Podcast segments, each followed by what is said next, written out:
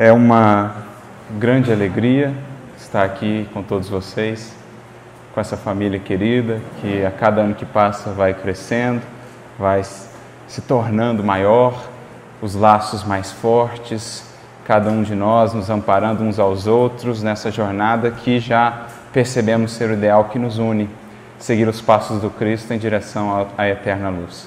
Então, sejam muito bem-vindos sempre a esta casa, ao nosso coração, que possam sair daqui inspirados, estimulados a, no mundo que passa por momentos difíceis, a perseverarem com Cristo, porque temos aprendido que não há outro caminho, não há outra verdade fundamental e não há vida distante do Mestre Divino e do seu Evangelho que perpassa todas as revelações mais elevadas do mundo. Então, muito obrigado pela presença de todos. Muito obrigado por aqueles que participaram aqui conosco dessa mesa redonda, compartilhando as suas experiências. Gostaria de é, fazer aqui uma homenagem né, e agradecer também pelo carinho, pela presença de dois amigos, uma amiga e um amigo que não estiveram aqui, mas que também têm vivenciado essa experiência, têm investido nisso. Uma é a querida Isabela, que aqui está, São José dos Campos, que tem que tem feito também lá esse estudo, juntamente com outro querido amigo daqui de São Carlos, que ficou aqui conosco por um bom tempo, mas que é de lá, nosso querido Vitor Abranches, que não pôde estar aqui presente hoje, mas que certamente recebe o nosso carinho onde estiver. Que Jesus siga lhes abençoando também nessa experiência tão tocante que vocês compartilharam conosco ali numa conversa. E também o nosso querido Vitor, aprendiz do Evangelho, que tem feito esse esforço, que tem tido esse empenho também por divulgar, por conhecer, né, jovem, já interessado, dedicado ao Cristo e ao seu Evangelho. Que Jesus o abençoe na jornada, assim como a todos que são por ti inspirados. Nosso coração se alegra em ver esses frutos, que são os frutos da sementeira do Cristo, do qual nós somos míseros colaboradores.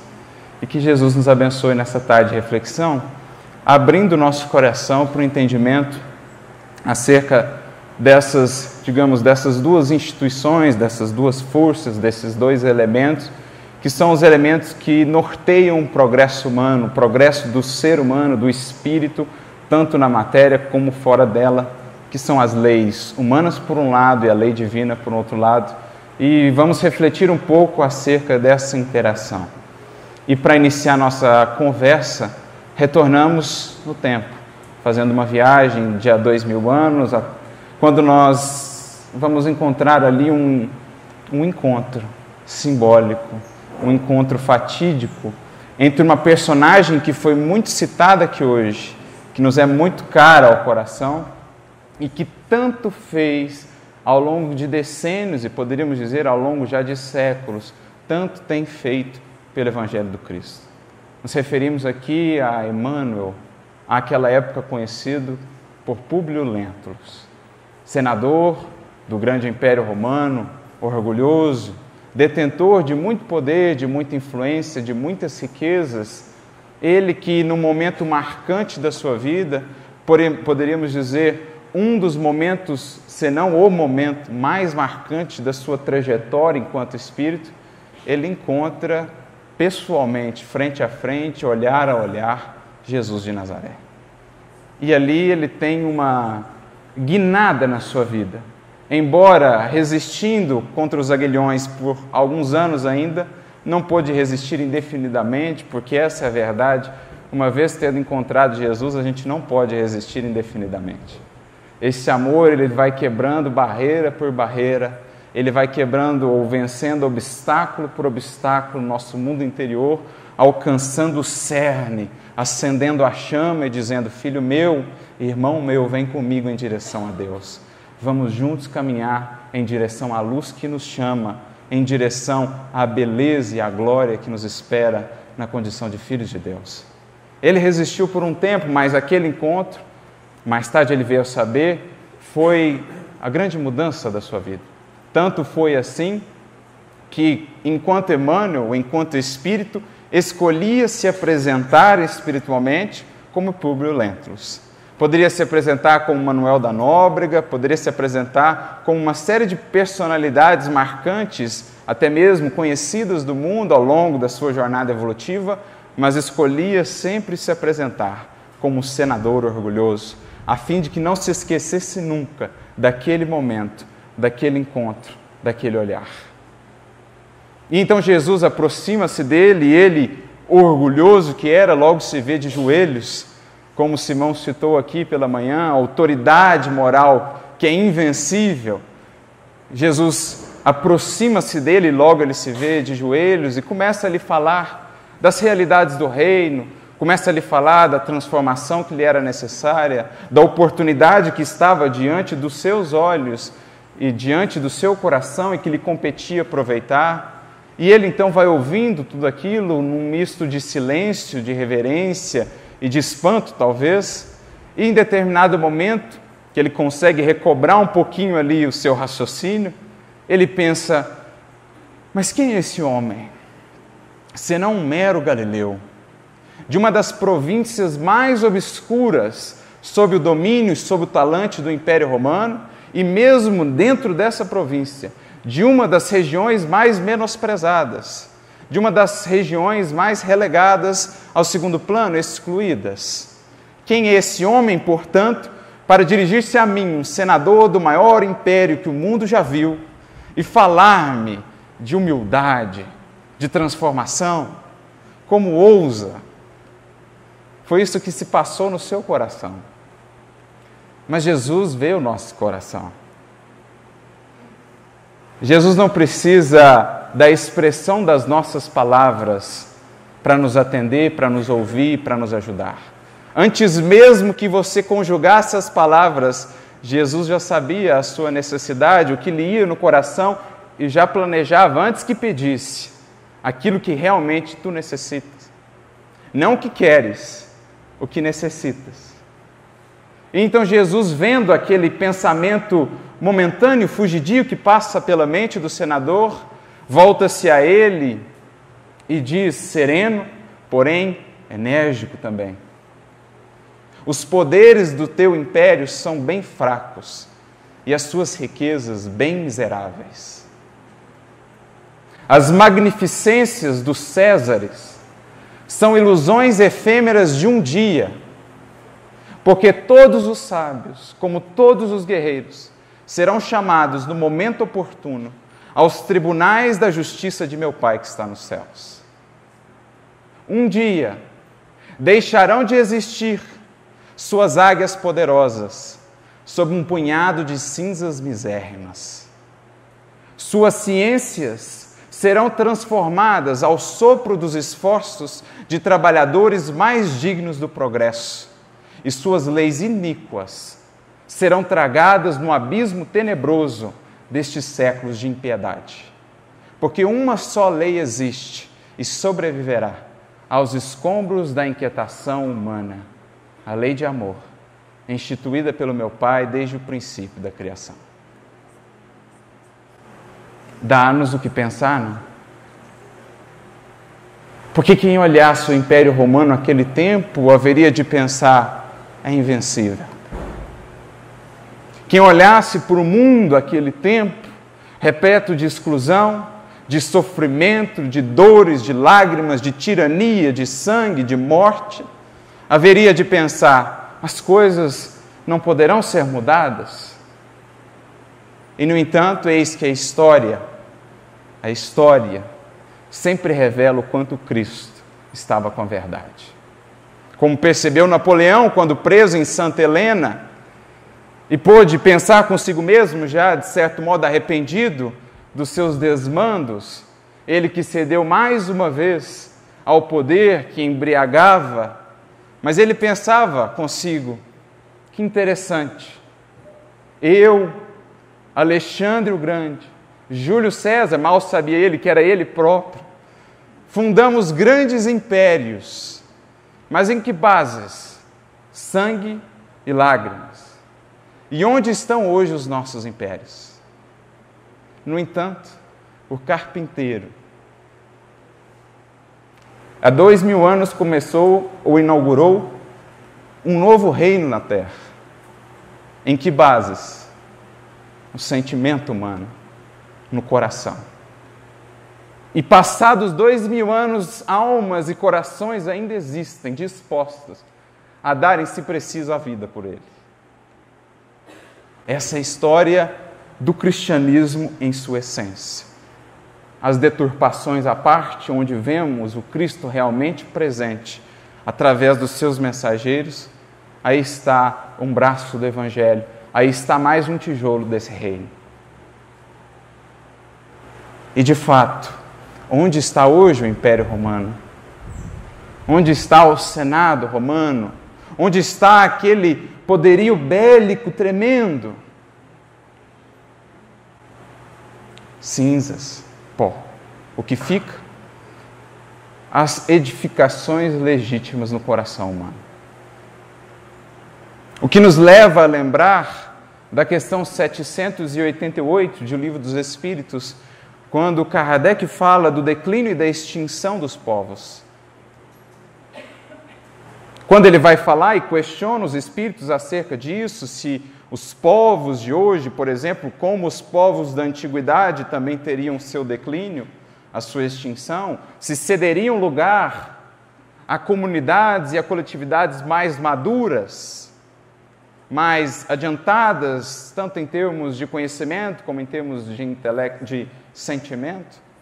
Kardec, ou melhor, os espíritos respondem a Kardec dizendo: os povos que vivem apenas a vida do corpo, os povos cuja grandeza se assenta exclusivamente sobre a força, sobre a extensão dos seus territórios ou sobre as riquezas, esses povos nascem, crescem e morrem, porque a sua força se exaure, assim como a força de um indivíduo.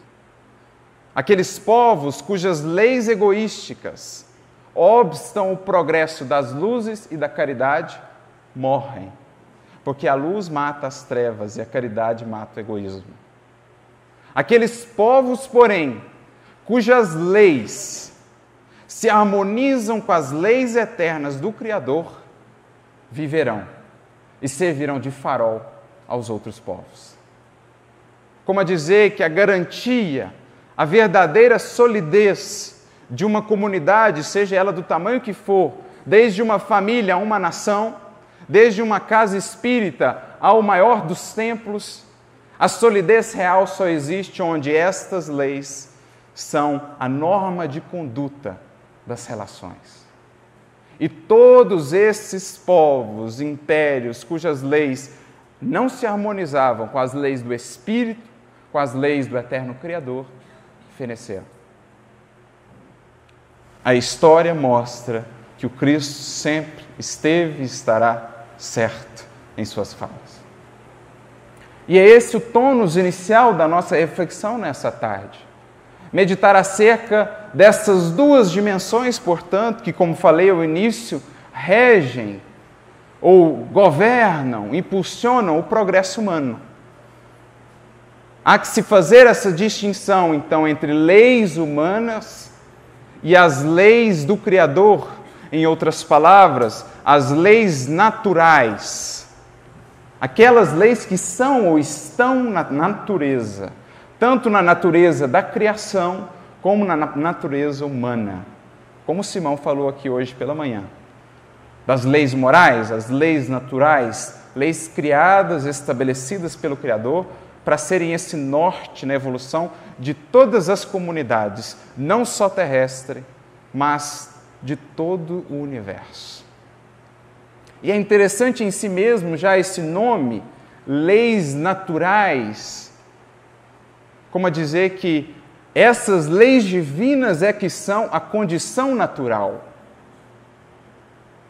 Aquilo que temos agora, aquilo que vivemos agora, ainda não é a natureza humana bem expressa. O mal não é da natureza humana.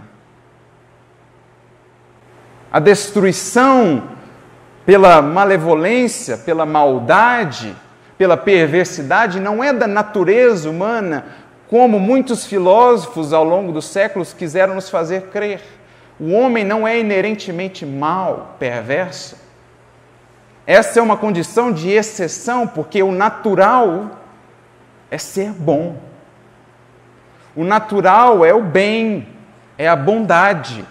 O mal é uma casca, é uma capa que um dia cederá espaço à verdadeira essência e natureza humana. Por isso me recordo de um comentário muito interessante de Emmanuel no livro Fonte Viva, capítulo 127, intitulado Humanidade Real. Quando ele pega um versículo curtinho lá do Evangelho de João, uma fala de Pilatos, quando vinha no pretório apresentar o Cristo à multidão. Jesus, ou melhor, Pilatos traz o Cristo que vinha ali com a túnica escarlate, com a coroa de espinhos e com uma cana como cetro, o rei. Pilatos apresenta o Cristo e diz, sem saber o que dizia, sem saber a profundidade do que falava, Pilatos diz: Eis o homem. E Emmanuel, então, comentando essa fala, diz: Pilatos não sabia, mas ali ele falava: Isso é a humanidade. Quer saber o que é a essência da humanidade? Quando muitos perdem esperança na humanidade, isso aqui é humanidade. Olha para o Cristo. Esse é o homem, essa é a criatura, a luz, a imagem do Criador. Eis o homem. Isso é natural. O que vivemos agora é exceção. Porque se pensarmos em termos de eternidade, qual é o tempo da criatura no âmbito, por exemplo, das expiações e provas, no âmbito do egoísmo, em relação a tudo que ela viverá no âmbito da felicidade, do bem e do amor? O que, que é 10 dividido por infinito? Zero. O que, que é 100 dividido por infinito? Zero. O que, é 3 trilhões divididos por infinito? Zero. Então, por mais que se estendesse essa condição, ela é transitória, não é natural. E é um pouco disso que nós vamos aprendendo quando entendemos essas duas dimensões e passamos a meditar nessa lei natural que passa a ser enxergada por nós agora como a meta, como alvo a ser alcançado, como o oceano onde o rio de todas as civilizações vai desaguar, e as leis humanas, transitórias, mutáveis como o próprio rio, que está sempre em movimento sempre em progresso, no decurso dos séculos. Então agora a gente tem essa dimensão, o norte e aquilo que agora é o que nós podemos ter, compreender e fazer dessa lei maior que um dia será o fundamento das leis humanas. E aí a gente vai entender melhor uma parte muito interessante de O Livro dos Espíritos, quando Kardec, em colaboração com esses benfeitores, vão fazer um estudo acerca das leis, acerca da legislação humana e acerca do progresso dessas leis. Ou seja, um estudo da sociedade humana e do seu caminhar no decurso dos séculos, a começar pela questão 794. Questão 794, quando Kardec pergunta assim: poderia a sociedade humana reger-se apenas pelas leis naturais, sem o concurso das leis humanas? O que vocês acham? No patamar em que estamos, seria nos dado viver sem o concurso das leis humanas?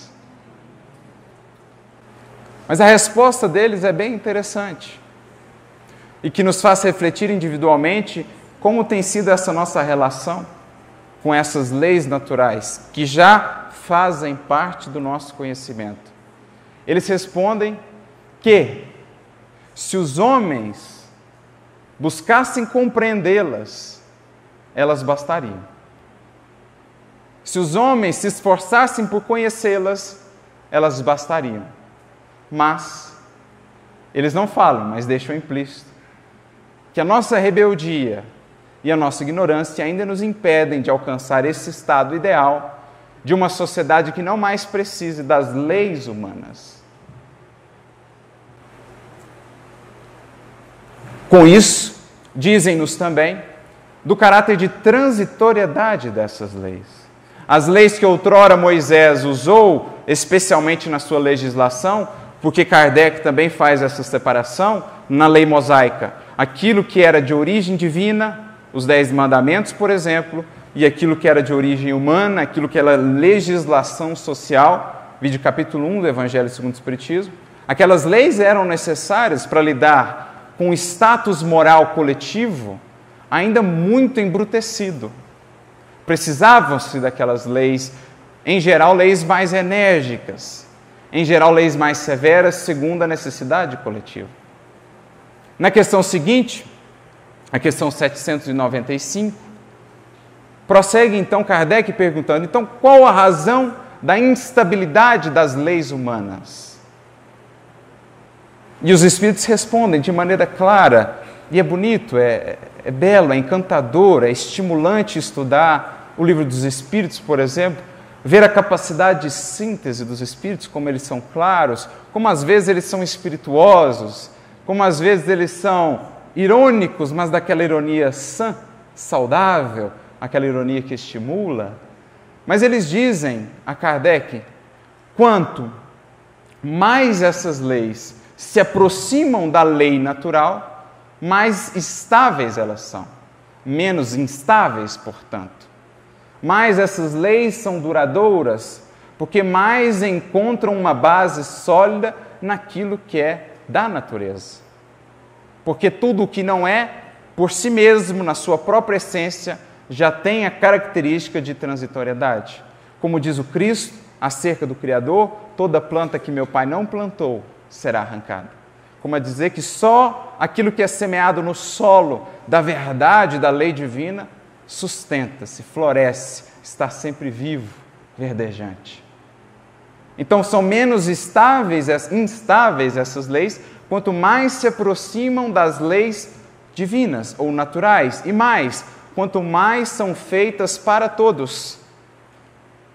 Isto é, quanto mais englobam todos os participantes daquela comunidade, quanto mais os tomam como iguais, como dignos do mesmo valor, do mesmo respeito, das mesmas oportunidades. Porque acrescentam mais embaixo as paixões do homem turvando aí a sua mente, o egoísmo e o orgulho, que aqui hoje foram tão citados, ao longo dos séculos fizeram os homens criarem deveres e direitos imaginários, que as leis divinas condenavam, mas que àquele tempo pareciam pareciam naturais. Só o progresso foi fazendo com que esses direitos e deveres imaginários fossem riscados dos seus códigos, porque hoje olhando parece-nos, digamos, assustador, mas existia um tempo em que as leis humanas, as constituições de um povo, consagravam a diminuição da mulher, consagravam a exclusão de determinadas etnias, que as diminuíam em sua humanidade.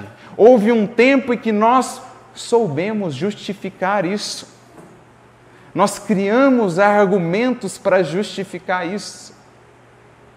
A nossa inteligência sem a ausência da legítima iluminação. A inteligência ainda não vinculada ao coração.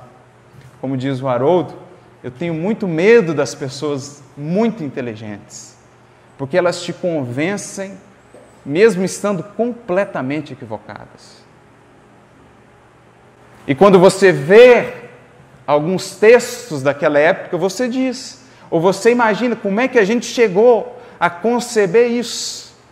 O coração humano, orgulhoso, egoísta, turvado, portanto, no raciocínio claro, criava uma série de sofismas para justificar o injustificável. E não é tão diferente ainda hoje em muitos outros pontos ainda a serem trabalhados. Como a gente justifica uma guerra? Como a gente justifica a criação de uma arma química para matar crianças? Como a gente justifica isso? Naquelas reuniões cheias de representantes, de diplomatas, em que a gente fala, fala, fala e não sai daquele lugar e continua criando hospitais com a ciência e a tecnologia de um lado para enchê-los depois com a nossa violência. Criando tecnologias de valorização, de manutenção da vida, para depois usar elementos dessas tecnologias para a destruição da vida. Então existia um tempo em que essas leis estavam consagradas, escritas.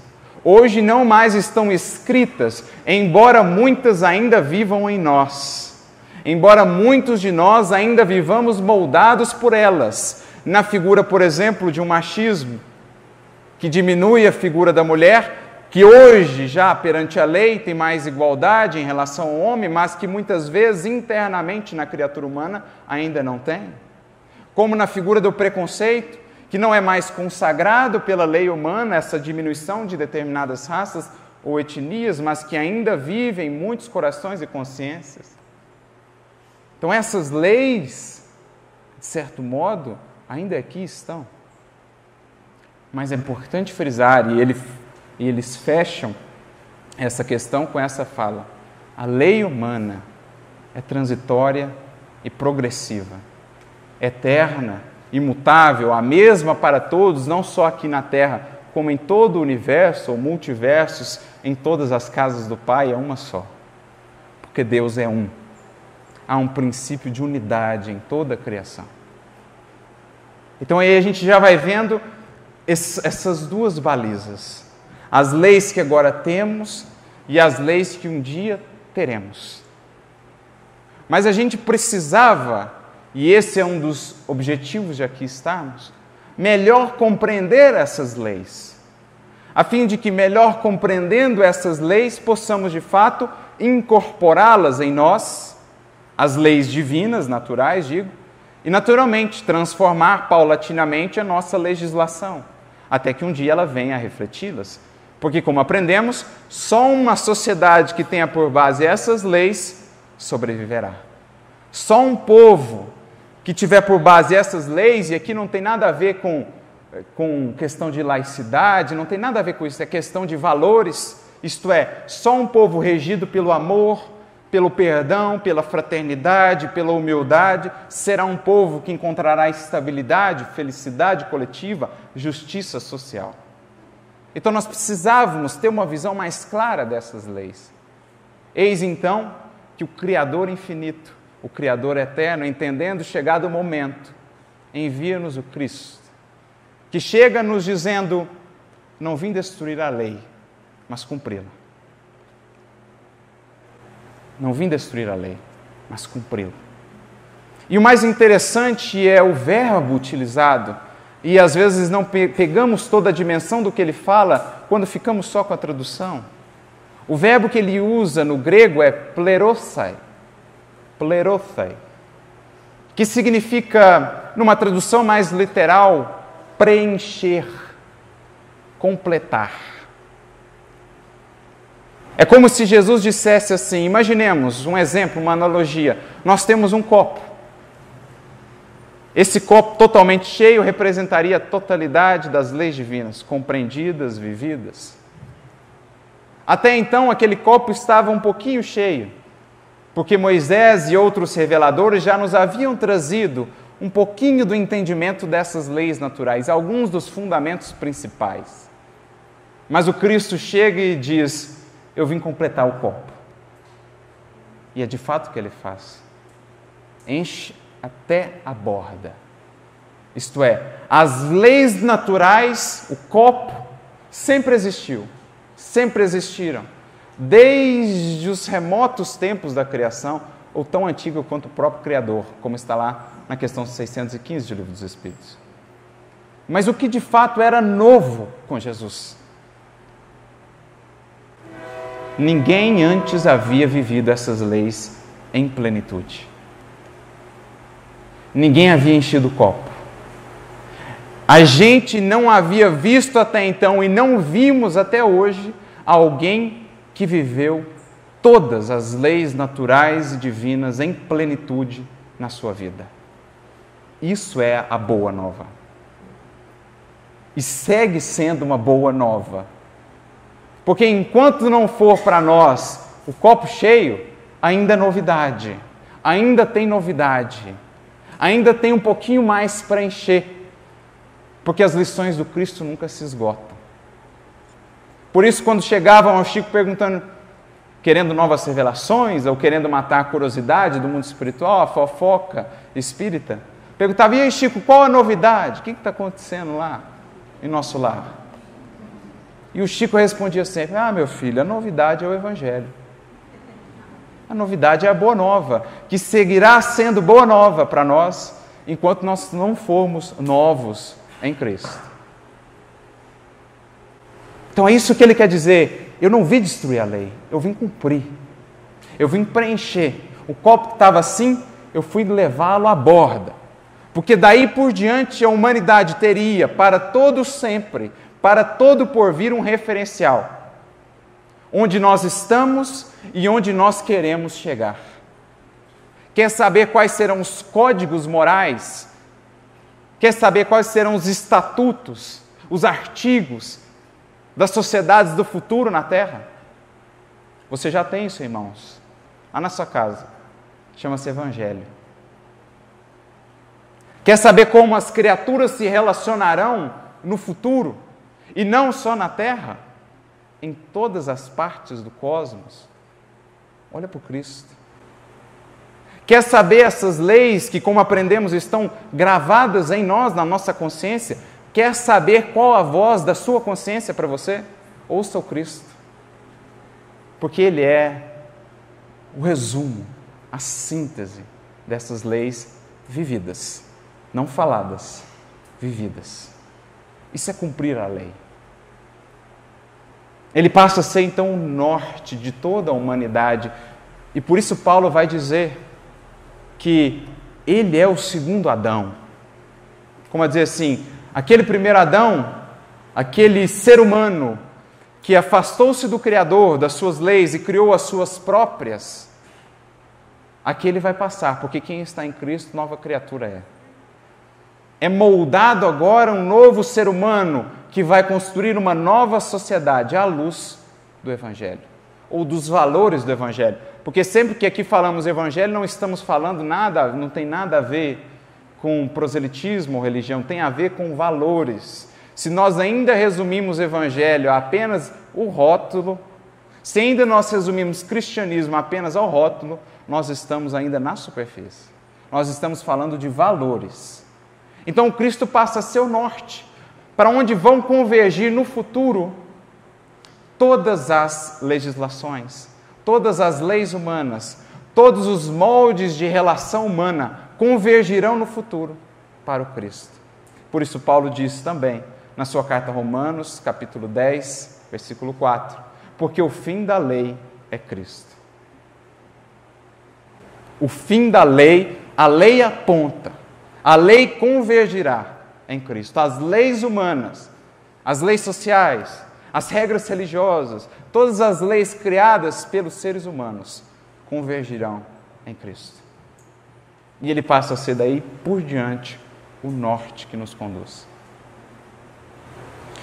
E aí a gente entra na segunda parte. Tendo agora o referencial, compete-nos a nós, cada um em particular, todos coletivamente, a trilhar agora o caminho que nos foi aberto. Jesus veio, abriu picadas. Jesus veio e aplainou sendas. Compete agora a cada discípulo seguir os passos. Enxergar o horizonte que ele descortina e fazer a parte que nos compete na construção dessa sociedade. E aí vem as questões seguintes, 796 e 797. Quando na 796, Kardec pergunta: as leis humanas hoje necessitariam ser tão severas como são? É uma necessidade isso? E os espíritos respondem, naturalmente, que uma sociedade corrompida precisa de leis mais severas. Infelizmente, porém, dizem eles, essas leis mais preocupadas estão em punir o mal depois de que ele já aconteceu do que em secar-lhe a fonte. Só a educação poderá transformar o homem e, por conseguinte, a sua legislação. E ele então passará a prescindir de leis tão severas. Como a dizer que só a educação bem compreendida efetivamente vai começar esse processo de transformação das leis. Como a dizer que as leis por si próprias não transformam a criatura, elas apenas a inibem de fazer determinadas coisas, mas elas não entram lá dentro e transformam o sentimento da criatura. Elas apenas se restringem a legislar sobre a vida coletiva. Elas, por exemplo, não entram dentro da criatura estimulando-a a perdoar, a ser mais humilde, a ser mais bondoso. Isso as leis humanas não fazem. Elas apenas nos inibem de, ou pelo menos tentam, nos inibir de assassinarmos um nosso irmão, de roubarmos aquilo que não nos pertence, e assim sucessivamente. Algo que Kardec também irá falar num texto muito bonito, lá no finalzinho do livro Obras Póstumas, capítulo 38, quando ele diz lá, Credo Espírita. Quando ele vai falar dessas leis humanas que são incapazes por si próprias apenas de transformar o ser humano. É preciso essas leis divinas que, incorporadas através da educação bem compreendida, é que transformam a célula fundamental da sociedade, que por sua vez transforma a segunda célula fundamental, a família, e assim todas as instituições que delas decorrem. Mas aqui é importante pensar o que é então educação? Simplesmente a intelectualização?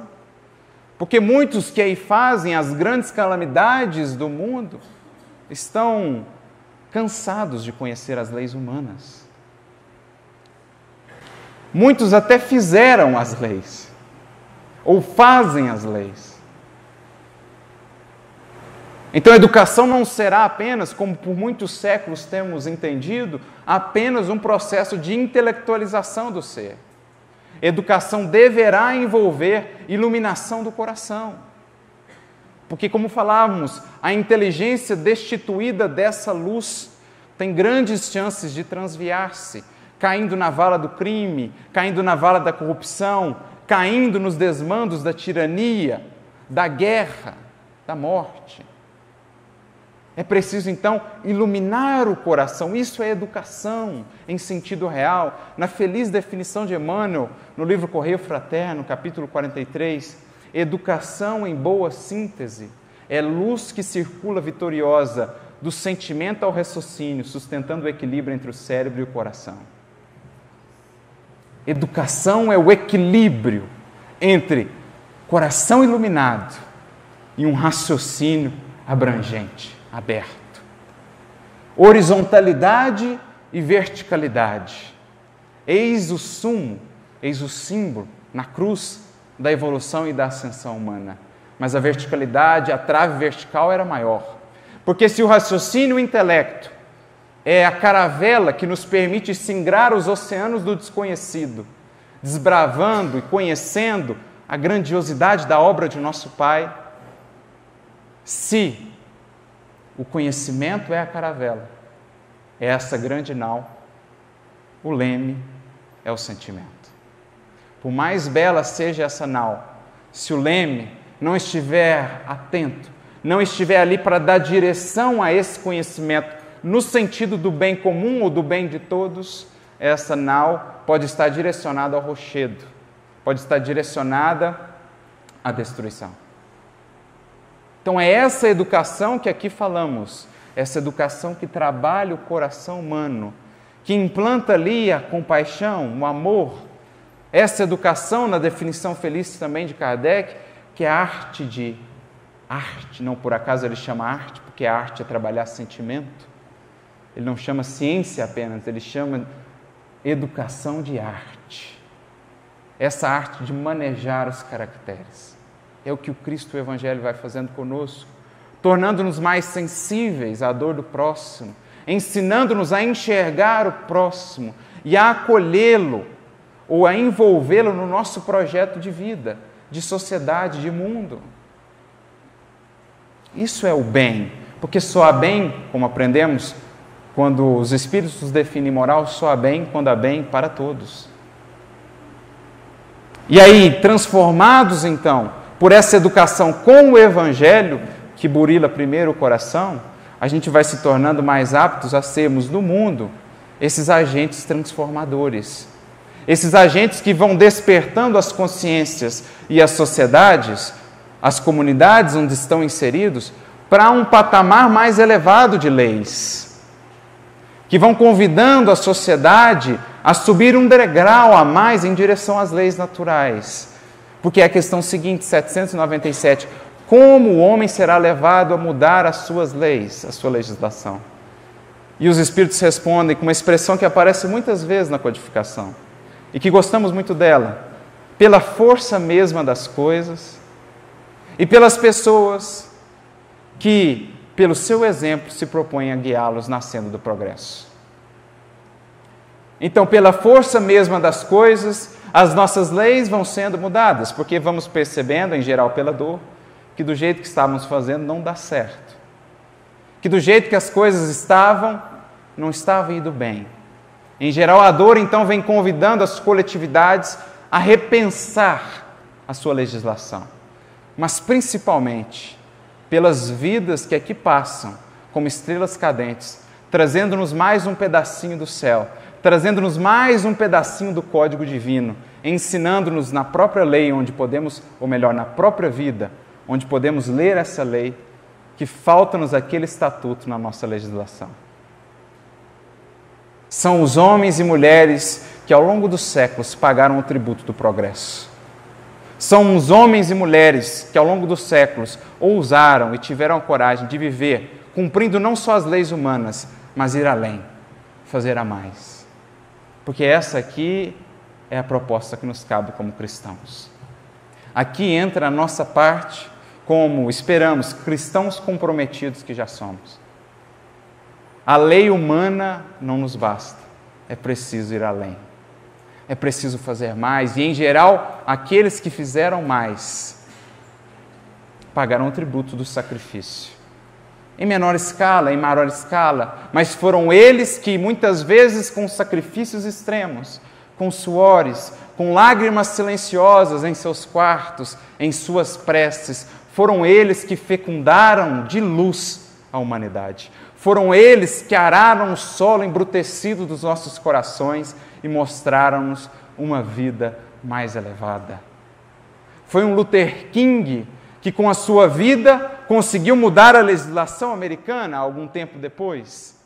Foi um Gandhi que, com a sua vida, conseguiu mudar a relação entre as nações sem armas, sem força.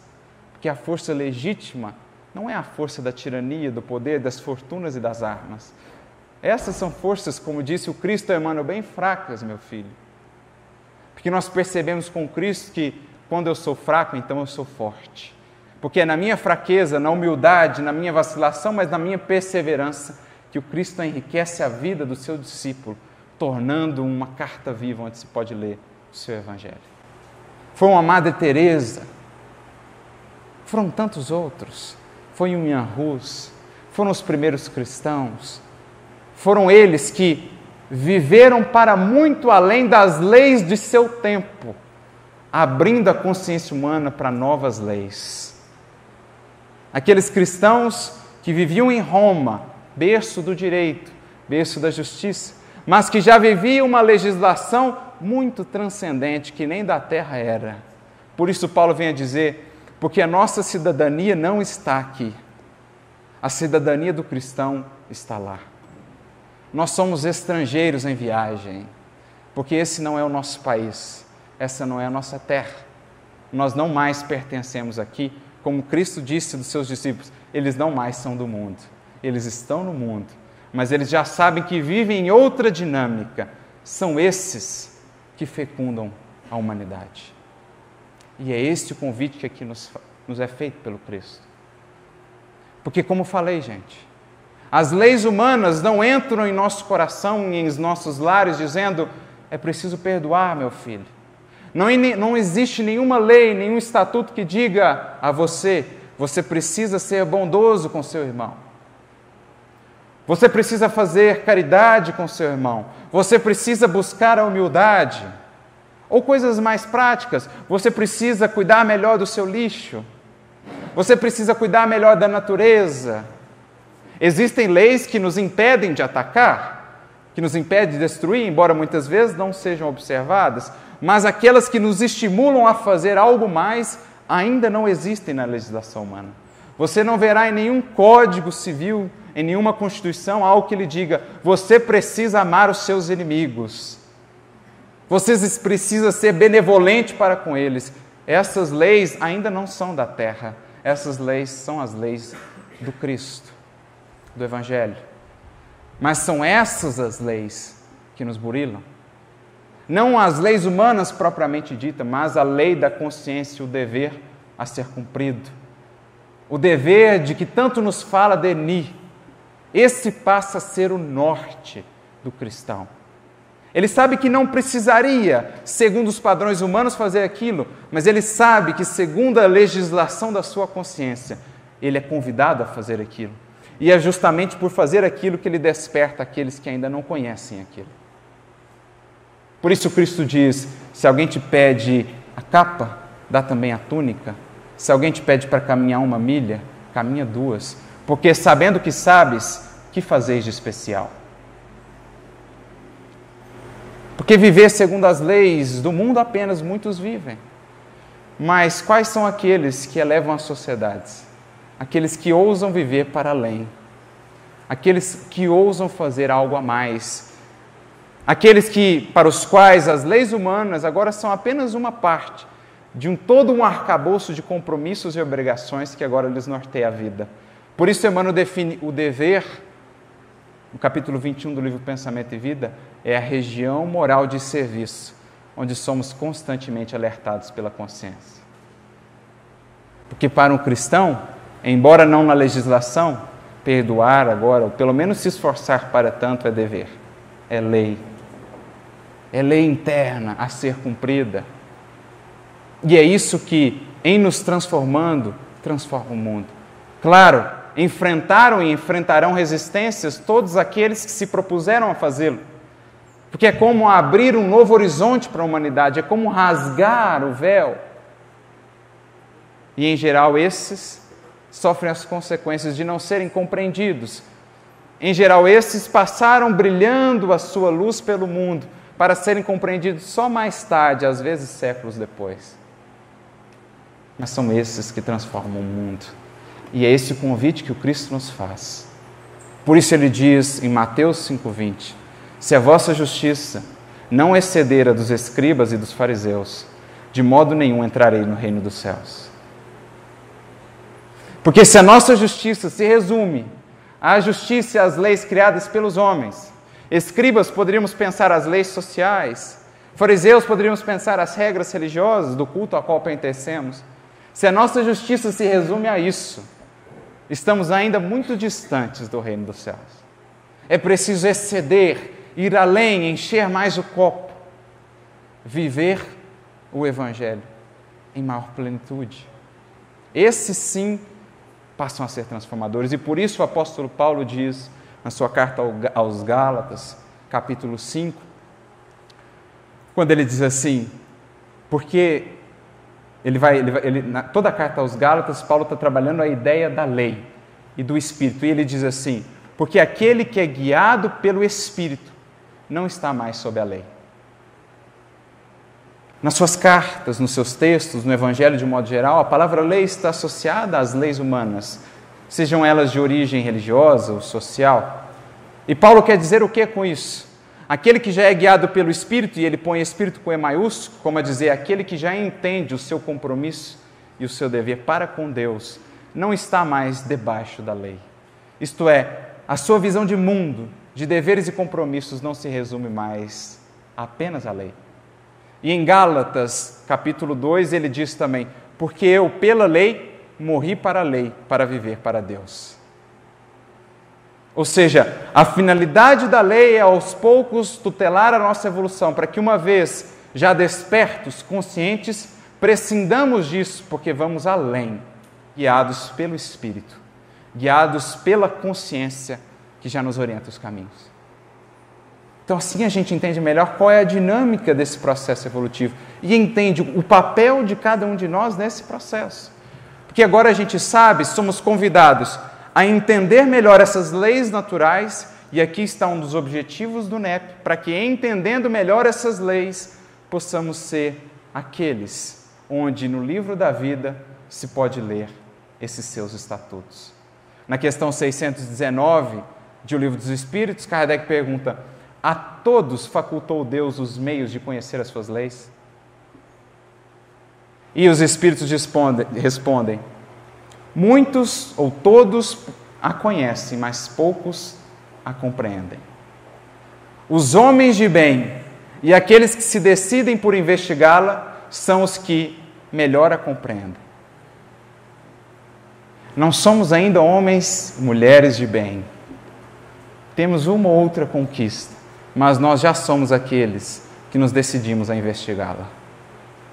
Nós já somos aqueles que assumimos o compromisso de melhor entendê-la. Para, em entendendo-a ou compreendendo-a, que é muito mais do que apenas conhecê-la, os próprios Espíritos dizem, muitos todos a conhecem, agora poucos a compreendem.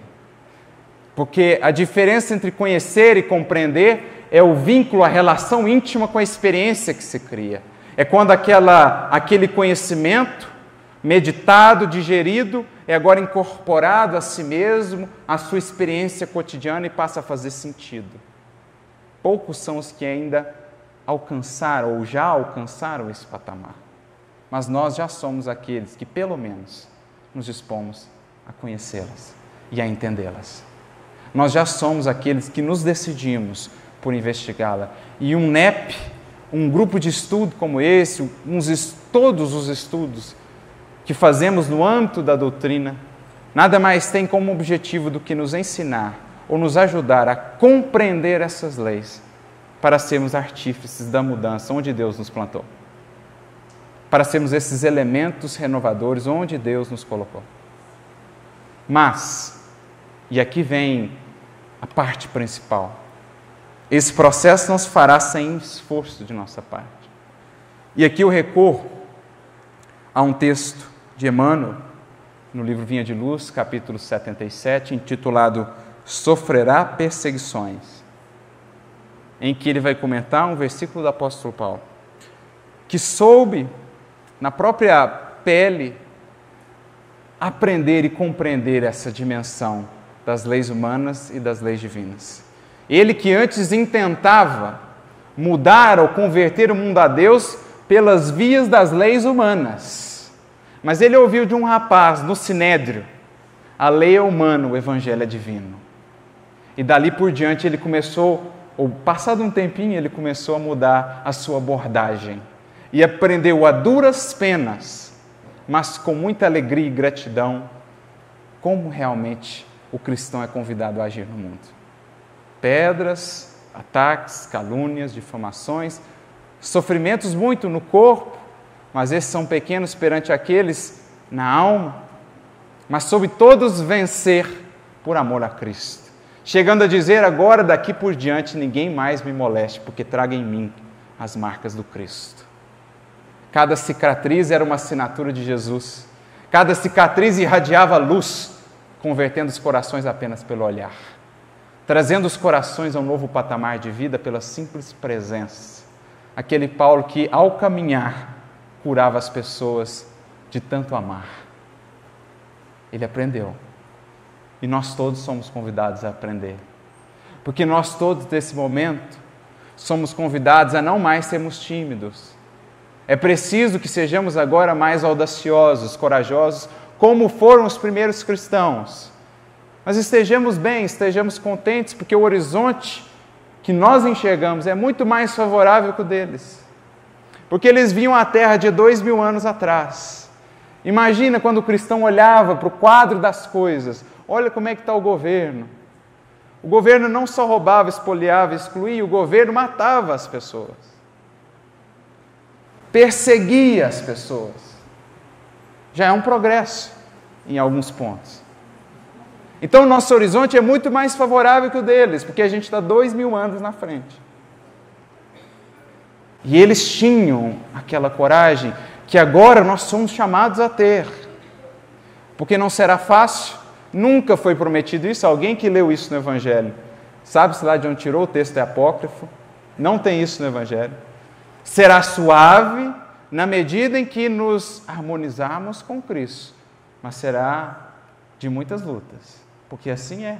A semente para virar fruto precisa rasgar-se, precisa enfrentar o escuro da cova, precisa fazer o esforço de vencer o solo que a comprime para ser um dia flor e fruto, encantando e alimentando o mundo, e assim somos nós.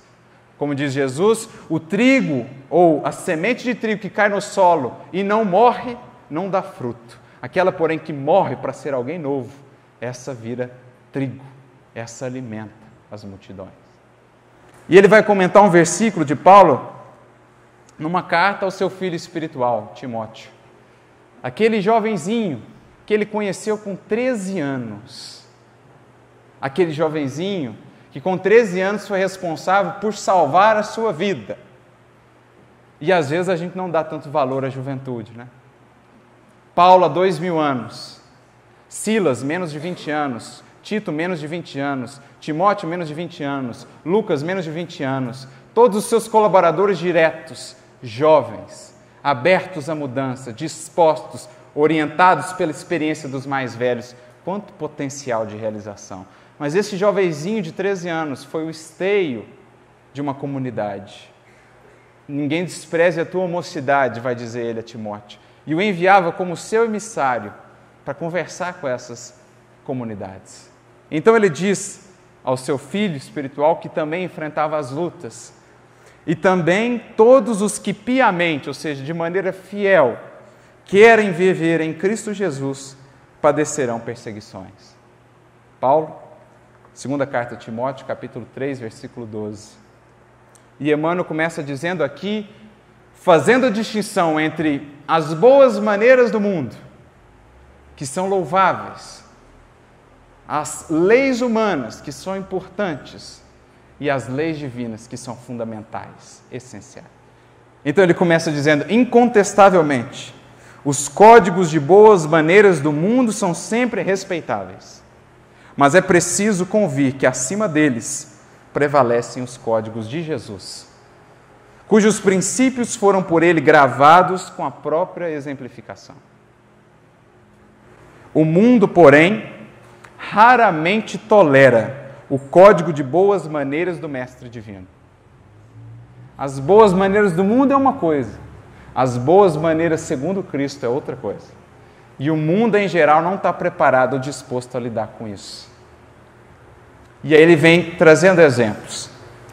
Se te sentes ferido e procuras a justiça terrestre, considerar-te um homem sensato.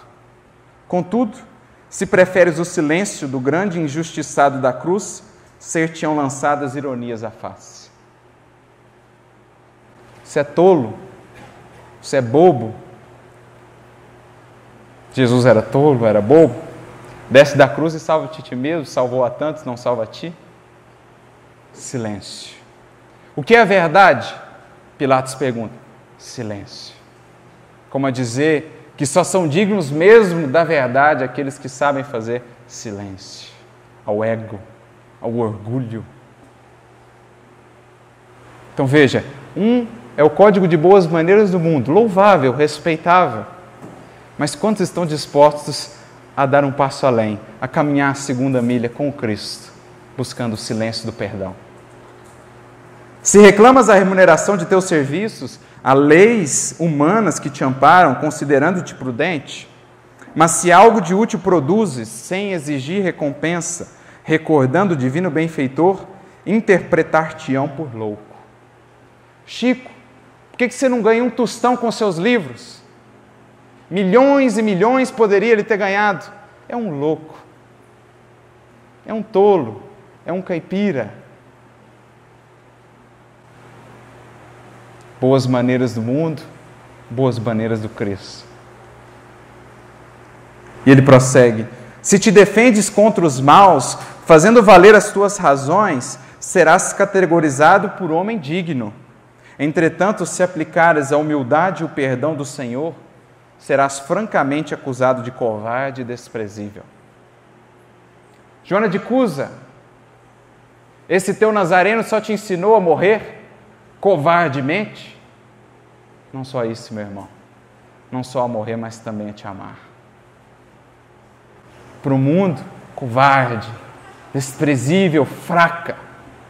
Mas, como dizia Paulo, citando Platão, a sabedoria dos homens é loucura para Deus, e a loucura dos homens muitas vezes é a sabedoria para Deus. Quantos não foram taxados de loucos, desprezíveis, mas você vai dar sua vida mesmo por ele? Daria duas se tivesse. Se praticares a exploração individual, disfarçadamente, mobilizando o próximo a serviço dos seus, perdão, a serviço de teus interesses passageiros, ser-te-ão atribuídos admiráveis dotes de inteligência e habilidade. Todavia, se te dispões ao serviço geral, para benefício de todos, por amor a Jesus, considerar-te um idiota e servil. E aí ele conclui: enquanto ouvires os ditames das leis sociais, dando para receber, fazendo algo por buscar alheia admiração, elogiando para ser elogiado, receberás infinito louvor das criaturas. Mas, no momento em que, por fidelidade ao Evangelho, fores compelido a tomar atitudes com o Mestre, muita vez com pesados sofrimentos para o teu coração, serás classificado à conta de insensato. Atende, pois, ao teu ministério, onde estiveres, sem qualquer dúvida nesse particular, certo de que, por muito tempo ainda, o discípulo fiel de Jesus na terra sofrerá perseguições. Esse é o convite que nos está posto. Se nós queremos ficar apenas no horizonte, onde todos estão, onde os mesmos padrões, os mesmos hábitos, os mesmos sistemas têm permanecido com nomes diferentes há séculos, ou se nós já queremos, como Jesus disse, edificar a cidade sobre o monte, onde ela pode ser enfim vista e onde ela passa a servir de norte a todos que caminham no vale.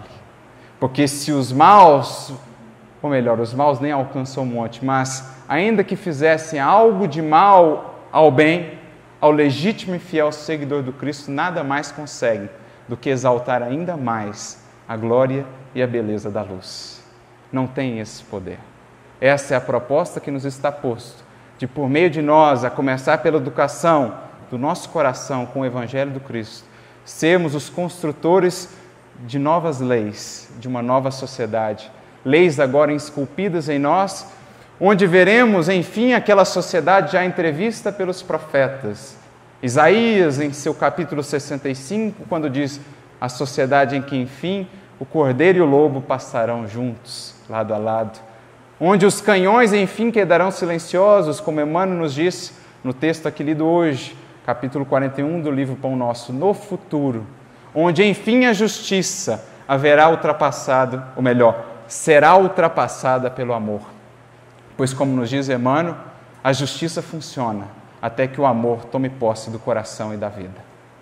No dia que o amor tomar posse do coração e da vida, a justiça volta aos bastidores, porque não mais necessário. No dia que a nossa vida for o livro escrito, vivo, luminoso, dessas leis, enfim, estaremos alcançando esses tempos. Como diria Jeremias no seu capítulo 31, naqueles dias farei uma nova aliança com meu povo. Porei as minhas leis no seu entendimento e as escreverei no seu coração. E eu serei seu Deus e eles serão meu povo. E nenhum irmão ensinará mais ao seu irmão nem ao seu próximo, dizendo: Conhece o Senhor, porque todos me conhecerão, desde o menor deles até o maior. Que Deus nos abençoe a todos. Muita paz.